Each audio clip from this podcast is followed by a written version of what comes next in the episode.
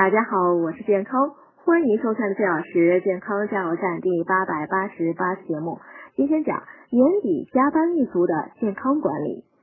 对于年底加班一族来说，首先需要的是合理安排作息时间，避免长时间久坐和熬夜，要及时补充水分，多吃富含维生素的食物，保持营养均衡。过于急躁和情绪不稳时，做做深呼吸，避免坏情绪带来更多负面影响。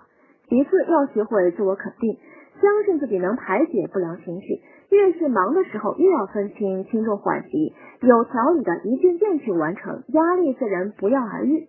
最后呢，还要坚持体育锻炼，打坐冥想也很适合减压。这些呢，不仅有利于身体健康，对放松心情也有好处。